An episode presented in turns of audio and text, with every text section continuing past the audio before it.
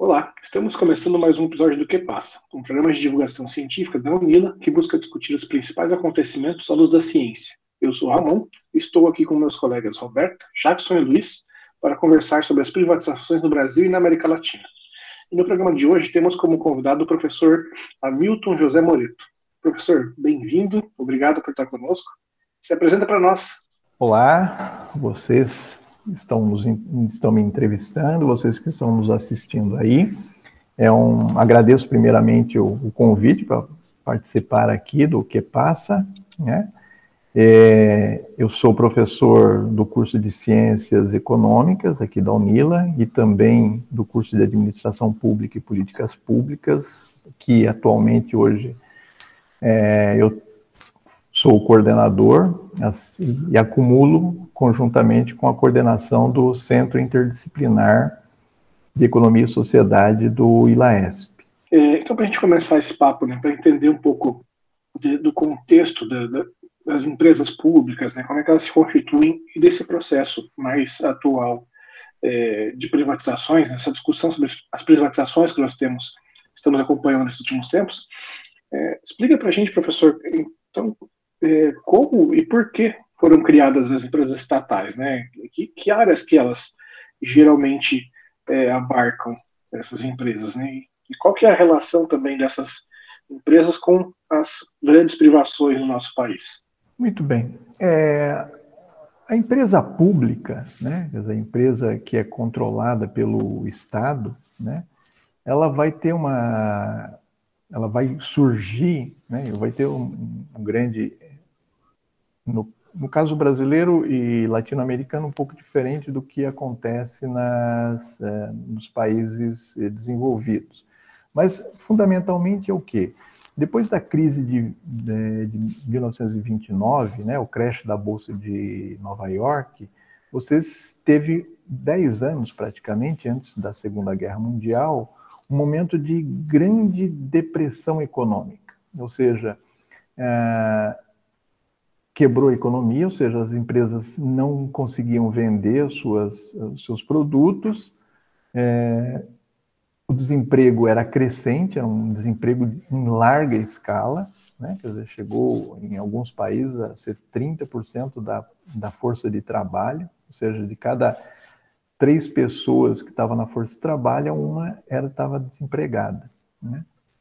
E você não tinha como é, recuperar é, essa economia, ou seja, a, a, teoria econômica falava o seguinte: olha, você não tem que fazer nada, né? deixe que os mercados, as forças de mercado, ou seja, a, as forças de oferta e demanda, elas se ajustam. E o que se via não era isso, né? Até que um, um economista, né, o Lord Keynes, né, John Maynard Keynes, escreve uma obra, né, onde ele mostra que o problema todo ali era que eh, você não tinha, na verdade, a oferta e demanda, você não tinha demanda, né? Quer dizer, o que faltava ali era demanda. E que pra, naquele momento, naquele momento de crise, né? Quer dizer, de, os preços caíam, ou seja, você tinha o inverso da inflação, né? Quer dizer, você comprava um produto, produzia, e ao vendê-lo, o preço dele era menor do que quando você comprou o seu produto, a matéria-prima para poder produzi-lo. Portanto, você tinha perda. Né? E aí o que acontecia é que você tinha que cortar gastos, reduzir a sua produção e isso levava a economia mais para o buraco ainda. Ele falou: olha, só tem um jeito é o Estado fazendo aquilo que a iniciativa privada não faz, que é o investimento, gasto com investimento. Né? Então, nesse momento, você começa a ter uma justificativa para é, a intervenção do governo, né? ou seja, o Estado intervindo para garantir o crescimento econômico. Né?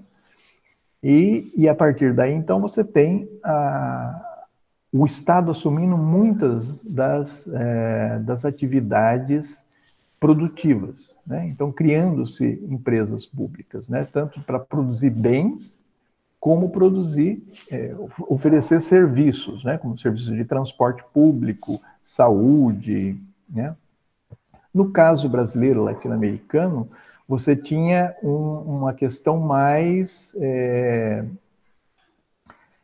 pouco diferente, porque a gente não era um país industrializado. Então, para você poder fazer a industrialização, você tinha uma, assim, uma burguesia né, fraca, ou seja, não tinha capacidade que tinha nos países é, desenvolvidos. E mesmo naqueles, o Estado teve um papel fundamental. Né? Então, no caso brasileiro, por exemplo, a gente vai ter no, no governo Getúlio Vargas, né, durante a, a ditadura Vargas, o que, que, ele vai fazer? Ele vai tentar industrializar o país. Né? E logo após o final da Segunda Guerra, ele vai negociar o quê? A, praticamente os, os Estados Unidos concedem ao, ao, Brasil a Companhia Siderúrgica Nacional, a CSN, né? quer dizer, que era uma empresa de produção de aço, que é da segunda Revolução Industrial, que é fundamental para você poder né? Quer dizer, é, um, é, uma, é matéria-prima para você produzir um monte de bens que estão na nossa, na nossa casa. Né? Então, é, naquele momento, o que ele fazia? Ele tentou, é, e isso ele fez, né? quer dizer, os, os, os industriais da, principalmente São Paulo, que era o setor é, industrial, né, quer dizer, mais forte, onde tinha indústria mais forte no, no Brasil, que eles é, se envolvessem nisso e, investissem na, na, na, construção de uma usina siderúrgica. E não houve em nenhum momento essa, quer dizer, não se arriscaram a isso. Por quê?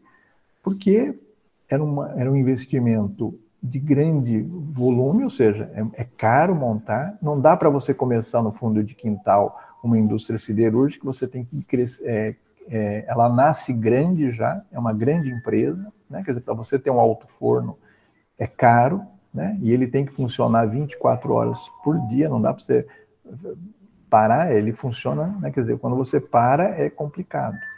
Então, é, essa tecnologia a gente não do, dominava, era um, vo, um, volume de recursos muito grande e é, o retorno desse investimento era a longo prazo, ou seja, 10 anos para você recuperar o dinheiro que tinha investido. Então, os empresários, como o risco é muito grande, não se é, aventuraram nisso. Bem, se não tem, o único jeito é o Estado fazer. E aí se constituiu, então, uma empresa pública para produção de, de aço. Isso aconteceu em outras uh, áreas também, como a Petrobras, né? e muitas vezes na, no setor é, elétrico. Né? Quer dizer, a gente está aqui em Foz, uh, Itaipu é um empreendimento público. Né? E, lógico, demorou muito tempo para ser feito, gastou-se muito dinheiro e o retorno né, é só a longo prazo. Então, o Estado que tem capacidade para fazer isso. Ah, professor, ah, aproveitando né, que a gente está falando sobre as grandes empresas, é, nos anos 90 né, foi criado aquele Plano Nacional de Desestatização, ele privatizou a Vale da Rio Doce, a própria CSN, a Embraer e outras grandes empresas, grandes instituições né, de diversos setores. Qual avaliação pode ser feita de, desse, desse Plano Nacional de Desestatização depois de, desse tempo todo?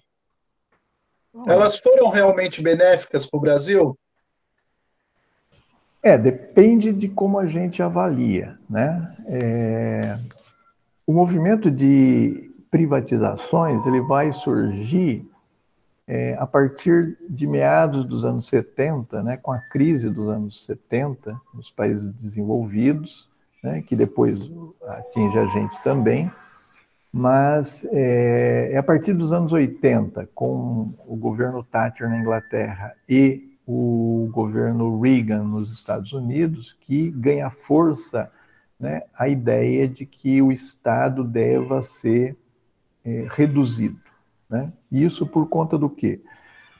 Por conta do, do baixo crescimento. Você teve, depois da Segunda Guerra, um período de grande crescimento é, econômico. Né? Então, foram chamados 30 gloriosos ou, a época dourada do capitalismo, né? Quer dizer, é um, um momento de grande crescimento e atinge a todos os países no âmbito mundial, né?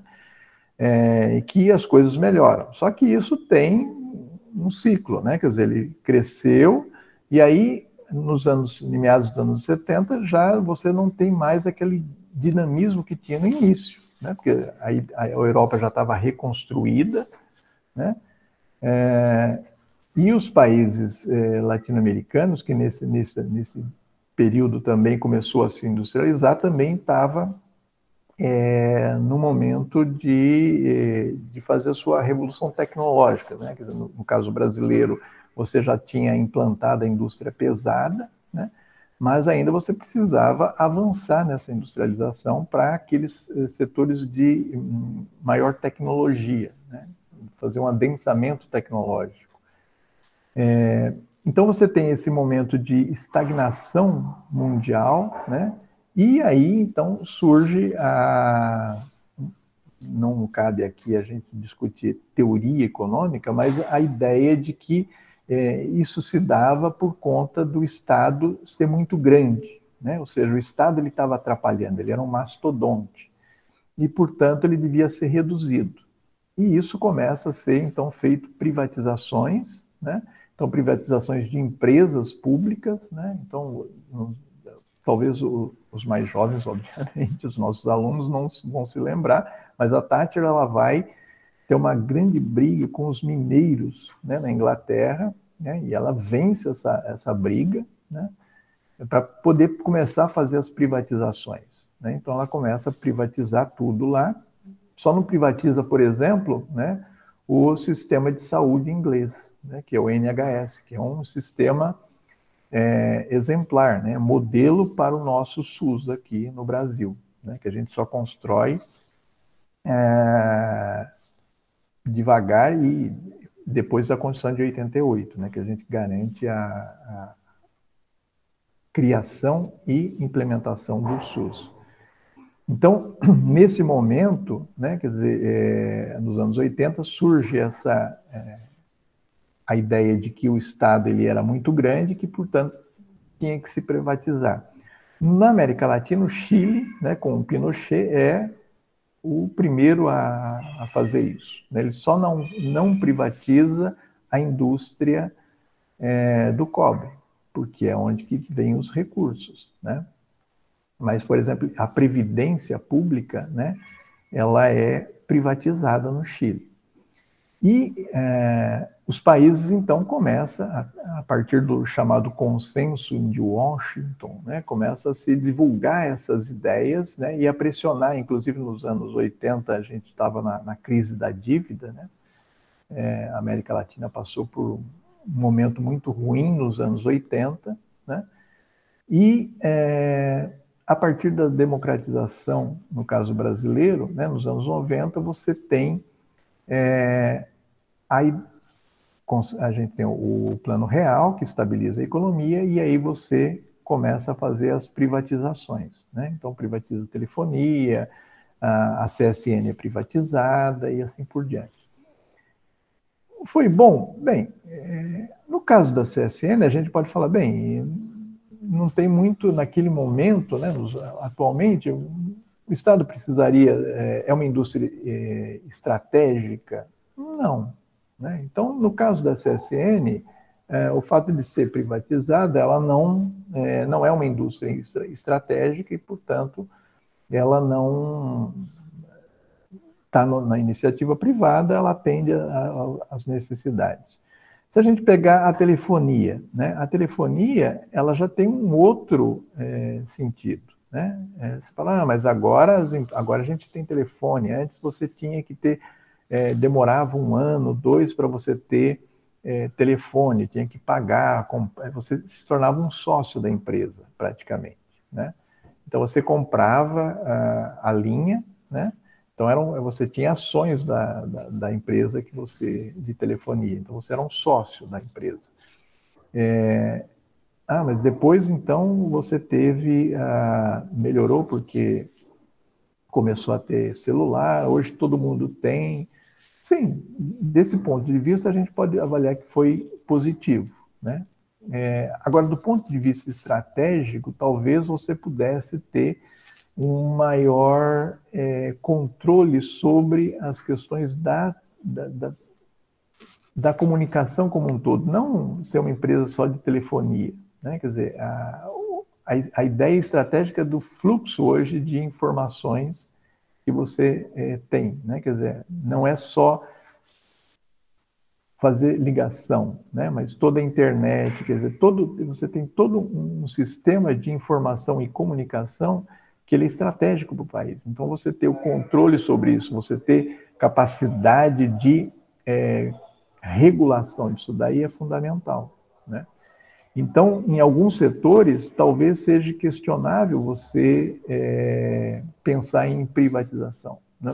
Questão é, elétrica, por exemplo. Né? Até onde você ter uma empresa privada vai melhorar? Não vai aumentar a concorrência né, do setor, é, porque não tem como você ter três, quatro empresas uh, oferecendo energia elétrica para as pessoas. Né? Então, foi privatizado? Foi privatizado. Né? Então, você tem uma empresa privada, né? É, a Copel, então a Copel, se bem que a Copel é, é, é, pública, né? mas no estado de São Paulo, você tem a CPFL. Então, a CPFL é uma empresa privada, é uma empresa pública, agora é uma empresa privada, e que ela tem, quer dizer, ela é a única que fornece para algumas cidades. Em outra cidade é uma outra empresa? Então ela está lá na ponta, né, oferecendo. Mas ela, ela faz o quê? Ela compra energia de Itaipu, de, de Furnas, tem uma outra empresa que faz a transmissão e ela só faz a distribuição, né? Então, é, se você privatizar o sistema Eletrobras, que é o que controla a produção e, é, quer dizer, toda a organização desse setor, é, vai ficar mais barato para o consumidor? Por quê? Né? É, isso é uma questão que a gente pode levantar. Né? Dizer, hoje o preço da, da, da energia está mais cara por quê? Porque a gente não tem a produção da energia hidráulica. Né? Você está sendo obrigado a, a, utilizar as termoelétricas que produzem um, uma energia mais cara e poluente né, por conta de outras questões que estão fora do âmbito da produção de energia em si. Né? Então, é, é, questionável nesse, nessas áreas que são, vamos dizer assim, estratégicas, área de energia, comunicação, você entregar, né, do meu ponto de vista, entregar isso para a iniciativa privada tomar as decisões de investimento. Né? Então, isso é complicado do meu ponto de vista. Como que são definidos quais serviços e setores da economia devem ser gerenciados pelo setor público ou pela iniciativa privada? A decisão é uma decisão política, né? não é uma decisão técnica. Né? Porque você pode ter uma empresa privada que funcione muito bem e uma empresa pública que funcione muito bem. Né? Então, a Petrobras, por exemplo, é uma empresa pública que compete com qualquer empresa privada, a ESSO, a Shell, né? é, enfim. É, não é uma decisão técnica, né? é uma decisão política. Quais são os setores que a iniciativa privada quer? Né? São aqueles onde você pode ter rentabilidade rápida. Né? Quer dizer, você tem o retorno do capital investido rapidamente e onde seja lucrativo, ou seja, tem uma dimensão de crescimento da demanda, né? É, e, portanto, de ampliação do, da, das receitas. Né? Então, a iniciativa privada vai investir onde? Que ela vai comprar o quê? Naqueles setores onde você pode ter o retorno rápido. Né? Então, por exemplo, uma, privatizar uma, uma estrada, né? Uma, uma estrada de rodagem. Então, corta o Estado. Né? Então, você tem, no, no, estado do Paraná, foi privatizado todo a, as rodovias. Né? É, você poderia, por exemplo, é, o, o que, que, a iniciativa privada faz? Quando ela, ela privatiza, ela, ela, ela, toma conta, ela, a primeira coisa que ela faz é levantar os pedágios. Né?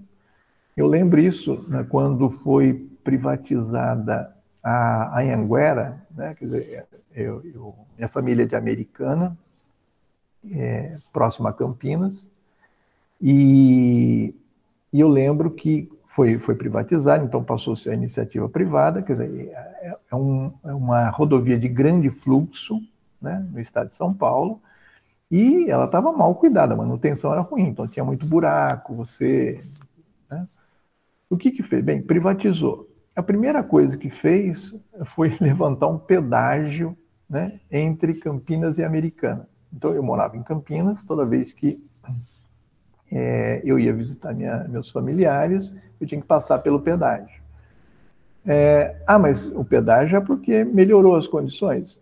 Melhorou agora, né? É, mas no início é, continuou, quer dizer, não, não se fez o recapeamento da, da rodovia para depois você cobrar. Você foi cobrando e foi fazendo o serviço. Né? Quer dizer, se a empresa é, estatal que, é, que controlava a rodovia tivesse feito isso, ela podia ter os mesmos recursos né, é, para poder fazer o, o investimento lá. Né? Então, essa ideia de que você pode ter, é, o governo tem que se desvencilhar de empresas, né, onde a iniciativa privada pode é, tocar, né, quer dizer, poder produzir ou oferecer os serviços ah, para quem pagar, né?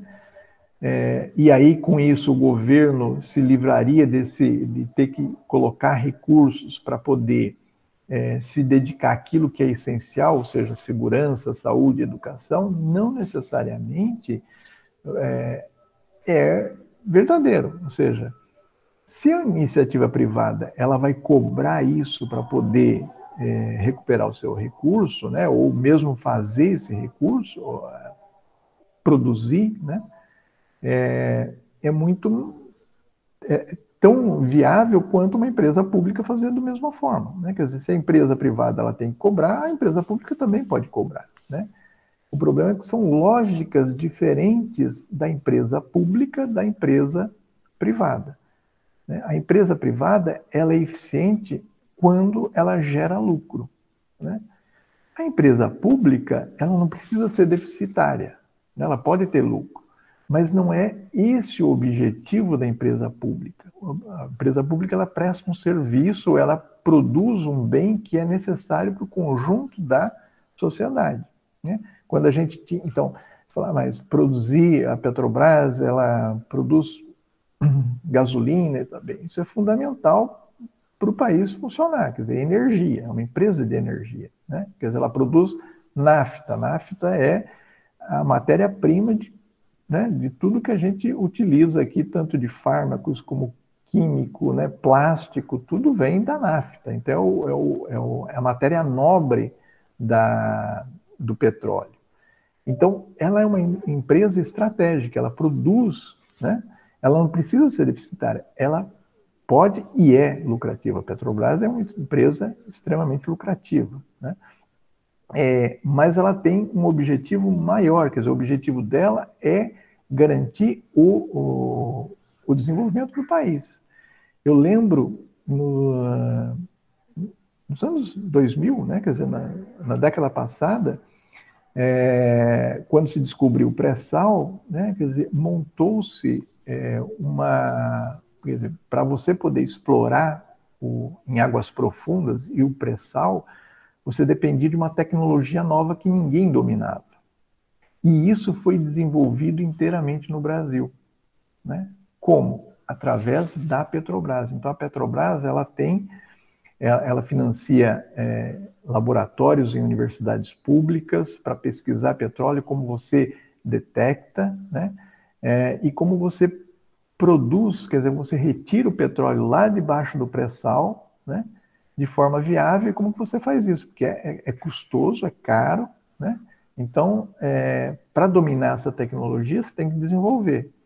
E nesse, é, nesse processo de desenvolvimento tecnológico, ela incorporou um conjunto de, de empresas, né, que são empresas privadas. Então, uma empresa pública que, através de um programa né, de, desenvolvimento tecnológico, ela permite que sejam criadas novas empresas e crie-se empresas é, de grande tecnologia que vão competir depois em qualquer parte do mundo. Então, as empresas que, é, que surgem daí, né, que são, que, e, e, por que, que elas podem? Porque elas têm é, horizonte para investimento. Então, o setor privado ele pode investir porque ele está garantido que a Petrobras vai ter 5, 10, 15, 20 anos de atividade que eles vão prestar serviço para a Petrobras, ou até mais. Né? Então, isso te dá horizonte de você poder fazer planejamento, né? de você poder investir, né? e com isso você tem crescimento econômico. Então, é, a decisão, né? quer dizer, de você privatizar um setor ou outro, é você ter é, é uma decisão política. Então, naqueles setores que você fala, olha, ele não é tão estratégico assim, e nós temos condições de, de viabilizar uma regulação pública, né, quer dizer, que seja transparente, e, né, que permita cobrar das empresas e tirar aquelas que não estiverem cumprindo né, com o seu é, papel, né, que não estiverem integrando o, entregando o, aquilo que prometeram né, no, no, momento da privatização, você pode retirar e passar para outra. Né? Então, se você tem esse controle, você pode fazer, mas é uma decisão política e não estritamente técnica. Aproveitando né, que você falou que essas decisões elas são políticas, um dos, um dos grandes argumentos que o, o pessoal usa a favor da, da privatização nas discussões é que as empresas públicas elas têm muita corrupção e que quando você privatiza as empresas privadas não não se corrompem, apesar das notícias em contrário. Eu queria saber até que ponto isso é verdade ou até que ponto isso é uma falácia. É inegável que você tenha corrupção em empresas públicas ou no governo, mas também ocorre nisso na iniciativa privada né? Quer dizer, a, as pessoas que trabalham na iniciativa privada é, fazem parte da sociedade, né? Que também é, constituem, ou seja, das, da mesma sociedade que é, tem os funcionários no setor é, público, né? Quer dizer, a corrupção ela não é uma coisa exclusiva do setor privado ou do setor público. Né? Ela é uma questão da sociedade. Tem sociedades onde você tem menos corrupção, ou pelo menos isso não, não aparece tanto, né? É, e em sociedades que isso aparece mais. Né? Quer dizer, quão mais corrupto é o Brasil do que o Paraguai, do que o Japão, eu não sei. Mas você vira e mexe, vê ah, no Japão, né? quer dizer, aconteceu tal e o, o, o governante lá, o ministro, não sei quem, aparece e pedindo desculpas, né? No caso japonês, às vezes até a coisa é mais grave porque há suicídio no, eh, por conta da, do tipo de sociedade que não admite isso daí, né? Então, é, vai muito da, da cultura, né, onde que isso está, é, de cada país, ou seja, como a tolerância que se tem, eu acho que hoje o, na América Latina, mas no mundo todo, né? Quer dizer, a corrupção é vista com ma maus olhos, é, evidentemente.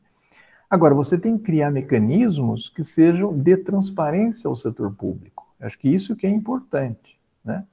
É, porque o fato de não aparecer não significa que não tenha. Ele pode não ter, é, tá escondido, né? Então, por exemplo, essa coisa da, os próprios é engraçado porque na, nos próprios depoimentos né, de alguns funcionários da Petrobras que foram é, é, presos na, na, na, Operação Lava Jato lá, falavam que isso vinha desde antes. Né? Ou seja, é, antes não aparecia, apareceu num determinado momento, e aí se, se combateu. Então, se tem que se combater a corrupção no momento que você descobre isso, tem que ser criado mecanismos de evitar essa corrupção né? Quer dizer, você dá mais transparência ao setor público é, para poder coibir isso daí, diminuir. Acabar, eu não acredito, né? Mas você pode reduzir. Então, eu acho que é importante você ter é, melhorar os mecanismos de, de fiscalização, né? a Controladoria Geral da, da, da União é, é um, tem um papel importante nisso daí, né? de você, o Tribunal de Contas, né? dos estados e, e o próprio Tribunal de Contas da União, de você, é, primeiro, garantir maior publicização, né?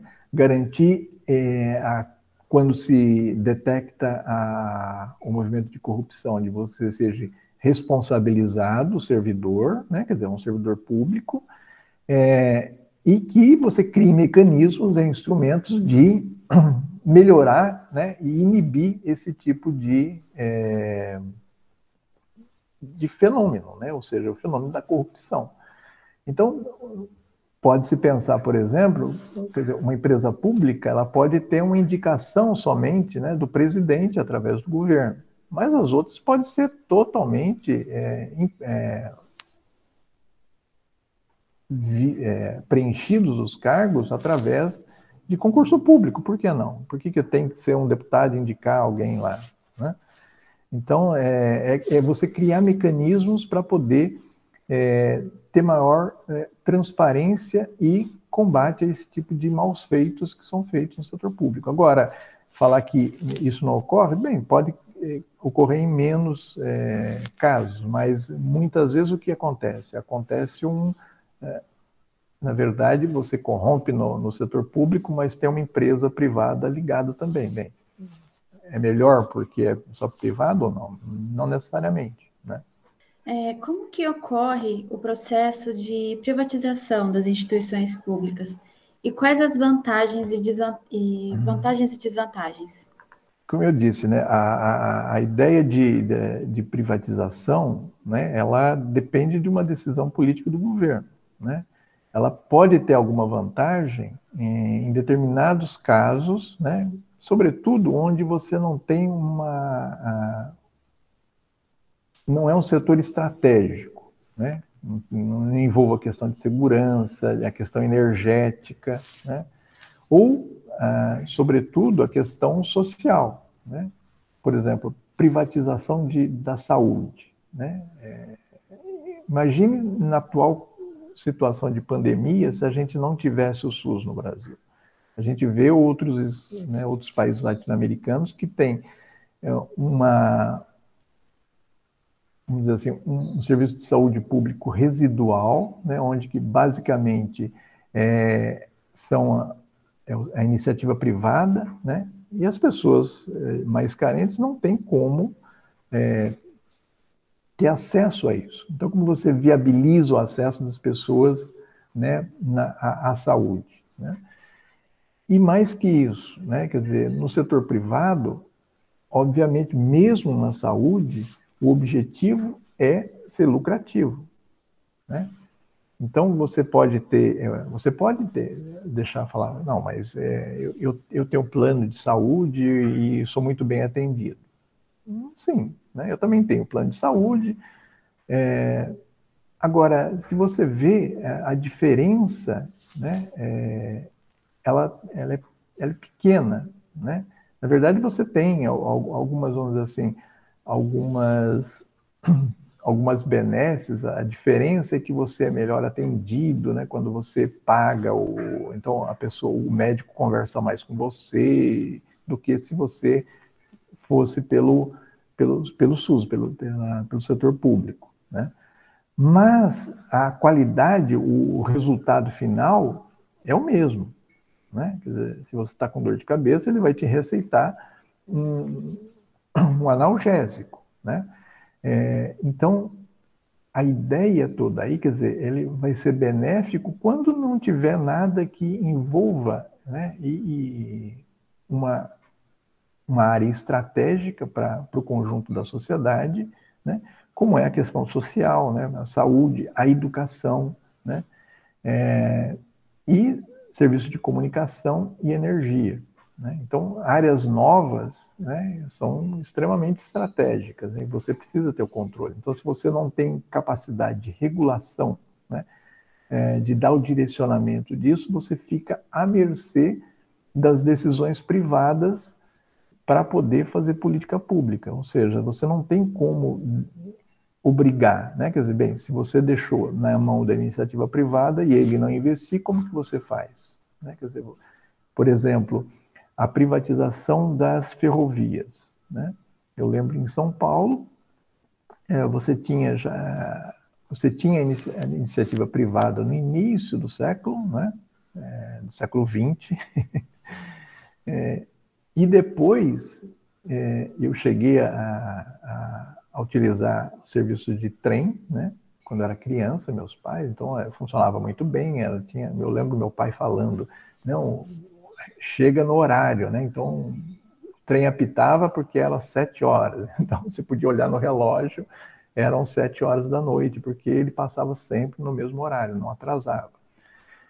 Depois foi estatizado isso daí, né? Não entra o caso aqui o porquê. Funcionou bem também, até começou, até, é, mas aí você teve uma mudança da lógica da, do transporte. Ele passou da malha ferroviária, que era fundamentalmente o café, para a malha rodoviária. Então você tinha uma competição. Então o objetivo era o quê? Fortalecer a indústria é, automobilística, que é o que produz caminhão, então produz, então ficou num segundo plano, né, a indústria ferroviária e ela começou a, a os serviços começaram a ficar muito é, desatualizados, ficou ruim, atrasava, então se o trem apitava, você podia ver, ele estava duas horas atrasado, né, e privatizou. Se privatizou, melhorou? Não, acabou o transporte de passageiros somente tem é, o transporte de carga, que é o viável, né? É, por quê? Porque o transporte de passageiro ele não é tão lucrativo. Então, a primeira coisa que a, a iniciativa privada fez o quê? Foi reduzir o acabar né, com o transporte é, de passageiro. Deixou só de carga porque é esse que dá lucro. E mesmo assim, se você verifica, é, o, esse transporte ele é você não ampliou a capacidade de, de né, a tonelagem de transporte via férrea, que seria muito bom para desafogar as, as, as, estradas, mas também para efeito estufa, né? Você, a quantidade de caminhões que estão circulando aí, você inviabiliza, né? Quer dizer, a poluição é muito grande. Então, isso não teria no caso das, uh, do transporte ferroviário. Então, vantagem e desvantagem é, depende de como você olhar. Né? Do ponto de vista privado, muitas vezes é lucrativo reduzir determinados é, serviços e focar só em outros. Para o setor público, para o conjunto da sociedade, né, do, do ponto de vista da, do setor público, é, precisa ver se isso vai melhorar ou piorar as condições é, de atendimento à, à, sociedade, à comunidade que serve aquela empresa lá. Né? Se piorar, é porque não foi bem sucedida essa privatização. É, no caso dos Correios, professor, é, com a privatização, seria viável para uma empresa privada prestar o mesmo serviço num país com a extensão territorial do Brasil e a dificuldade de acesso a algumas localidades?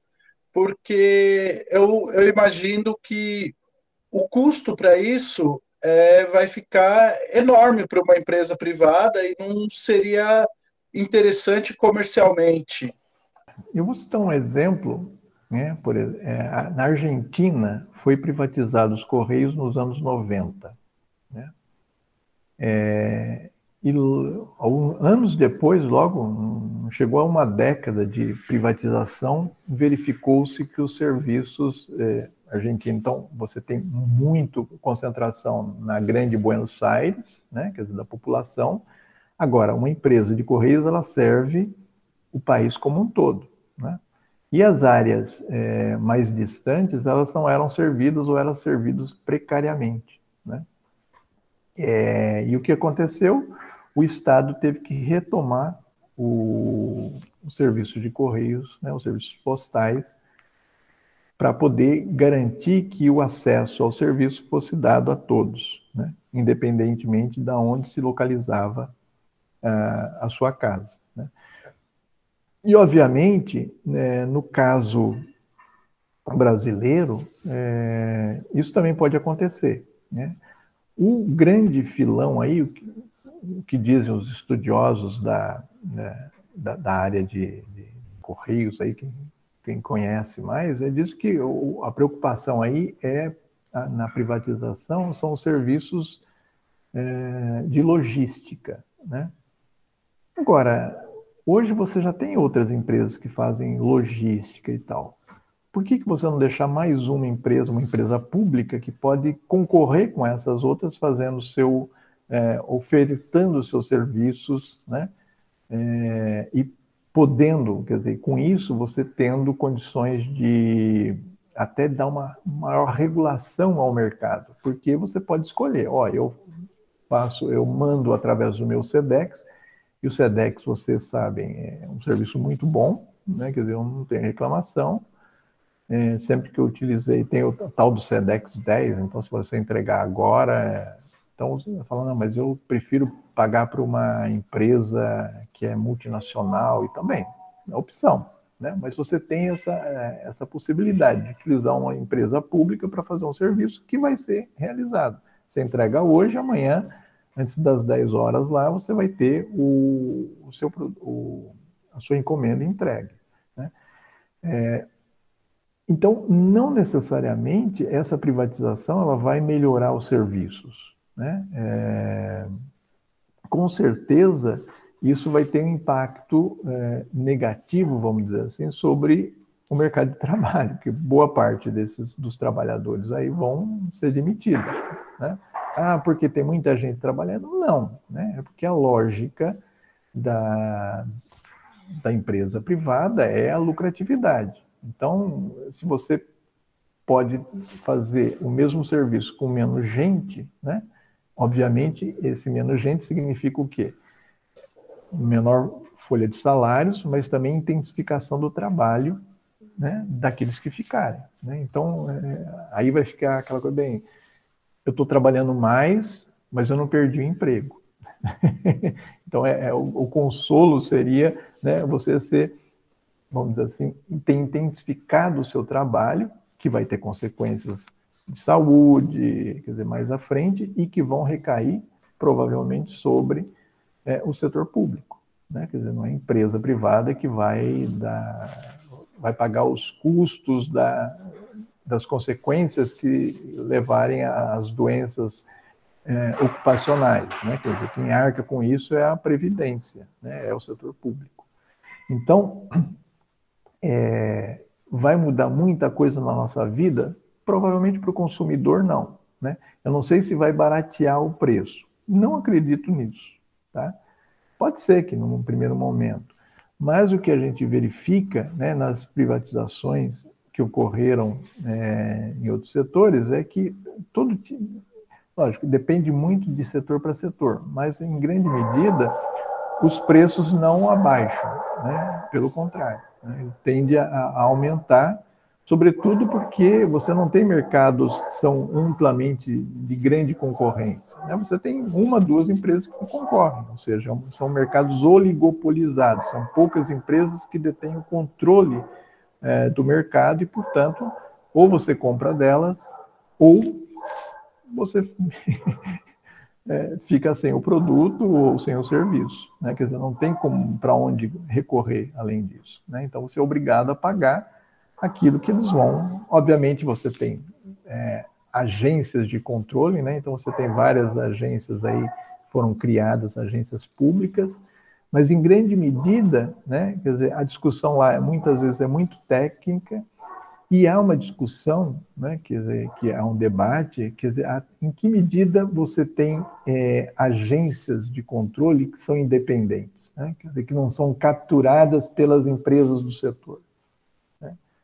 Porque muitas vezes a, a, discussão é muito técnica é, e é, o, o, consumidor comum não tem como ir lá discutir com a empresa. Né? Você vai reclamar da, qualquer empresa de telefonia aí, você entra, reclama, não muda nada. Aí você vai no PROCON, o PROCON registra, tem toda aquela coisa, mas, né, quer dizer, Aí, na, na hora de discutir a tarifa, vai para a Anatel e a Anatel, bem, é toda discussão técnica só. Bem, a discussão técnica né, mostra que subiu não sei o que, então aumenta o, o valor da. Não aquilo que pediu para. que a empresa, as empresas pediam, né, o reajuste da tarifa, mas uma tarifa que muitas vezes impacta fortemente sobre o, a inflação do, do consumidor. É, professor, a gente sabe que há países de diferentes perspectivas, né? Tem países mais ligados ao Estado mínimo e tem outros países que têm mais o são mais voltados é, para a garantia dos serviços essenciais. Então, eu queria saber, no contexto da América Latina, é, como está essa questão do serviço público? É, boa parte de,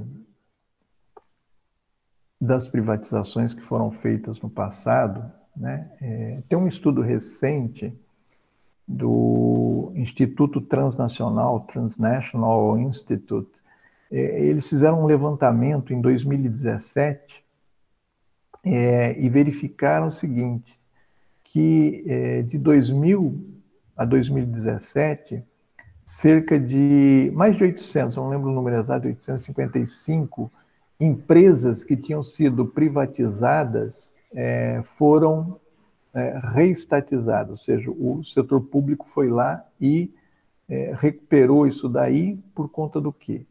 Por conta de que não estava atendendo o, os interesses da sociedade, ou seja, o serviço não estava sendo bem feito, né? O valor do, do serviço era altíssimo, ou seja, subiu muito o preço do, do, dos serviços prestados, né? E a população não tinha, não queria mais, né? Quer dizer, foi feito um levantamento, a população queria volta do que era antes da privatização, né? E é interessante, porque quais são os países que se verificou maior é, reestatização? Na verdade, são principalmente nos setores de saneamento básico, né? É, eletricidade, né? em alguns casos transporte, mas sobretudo os, de, uh, os serviços de saneamento básico, né? quer dizer, água e esgoto, né? foram, tinham sido privatizados, isso é uma coisa que tem crescido no Brasil, tem sido incentivado, inclusive, né? a privatização dos serviços municipais de água e esgoto, é, e aí o que acontece? A Alemanha é o país que mais re, né, as, as, os municípios remunicipalizaram esses serviços, né? depois França, que foi a ponta de lança do, desse movimento de, na Europa né, de privatização de serviços é, públicos, depois, Estados Unidos, né? A gente fala, os Estados Unidos, né? Quer dizer, é um, sim, tem grandes empresas, é, boa parte de tudo lá é, é privado, né? Mas você tem muitos serviços públicos, né? E foram na Califórnia, então você tem vários é, municípios que recuperaram, reestatizaram esses serviços porque não estavam atendendo a população da forma como deveriam, né? É, e, sobretudo, o, o, as tarifas tinham subido ah, de forma exponencial. E no caso da, da América Latina, isso também é, acontece. Né? Quer dizer, por exemplo, vou citar um caso que é o caso chileno, né? É, você teve no, no, governo Pinochet, né, durante a ditadura lá, a privatização da previdência pública. O que aconteceu? Bem, você transformou isso, a previdência era, era de repartição, né? ou seja, ela, ela era uma. Você cria uma solidariedade intergeracional, ou seja, aqueles que aquele quem está na força de trabalho hoje paga as, as aposentadorias e pensões daqueles que trabalharam no passado, né, é da geração anterior, é, e quando eu me aposentar, né, aqueles que estiverem no mercado de trabalho vão pagar a minha aposentadoria. Então, é um movimento de repartição. Né? Então, o que transformou isso num movimento de capitalização, ou seja, cada um tem a sua conta, a sua poupança, né? Então, se fez o quê? Criou-se fundos de previdência privada, então cada um tem uma, uma conta, né? E isso daí, esses fundos de pensão são administrados por quem? Por bancos é, multinacionais, né? Então, um dos, por exemplo, o Banco Pactual aqui do Brasil também era um dos, dos que tinham lá na é, era a agência de fundos de pensão, acho que era isso. Enfim, qual é a ideia? Né? Quer dizer, você vai contribuindo e, essas, e esses fundos de pensão eles vão aplicando no mercado financeiro. Então, isso daí é o que é, garante né, essa, esses grandes fluxos financeiros que a gente observa no mundo contemporâneo, né, na, na sociedade atual, né, quer dizer, quer dizer, você é muito mais riqueza que o fluxo de, de, de, financeiro que roda o mundo anualmente é muito maior do que a riqueza existente no mundo, né? Quer dizer, como que pode ir uma coisa dessa, né? Mas enfim, o que que acontece? Você vai, eles vão investindo de tal forma que ao final, né, no momento de, da aposentadoria, você vai ter um recurso lá, sua poupança vai te dar um, valor mensal. Agora, isso não está ligado com aquilo que você ganhava durante o, o momento que você estava na força de trabalho, que você trabalhava. Né? Depende do, da, de quanto rendeu esse, essa massa de recursos. Né?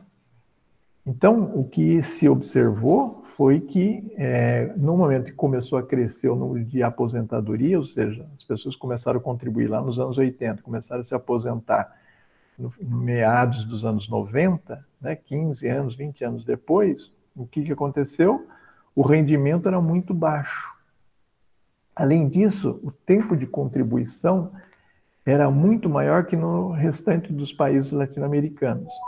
E o tempo de sobrevida, ou seja, no momento em que eu me aposento até a minha morte, ela é muito menor. Ou seja, o, o tempo que eu iria uh, usufruir dessa aposentadoria era muito menor do que nos, nos demais países. Então, eu contribuo mais e vivo menos né, depois da minha aposentadoria. Né? Ah, por que aposentadoria privada que você vive menos? Não, né? porque você se aposenta muito mais tarde.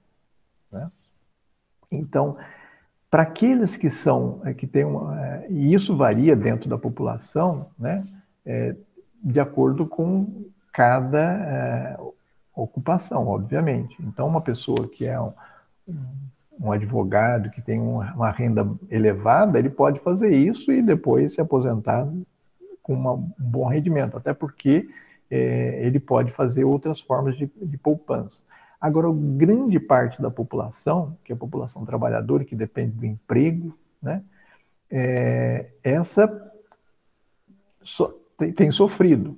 Tanto que é, foi feito já uma primeira mudança no sistema de previdência chilena, onde o Estado teve que criar uma nova forma de, de, de, participação de uma nova previdência, né, uma solidária, que é no mesmo esquema anterior, ou seja, é, para poder atender a população vulnerável, ou seja, a população pobre do país.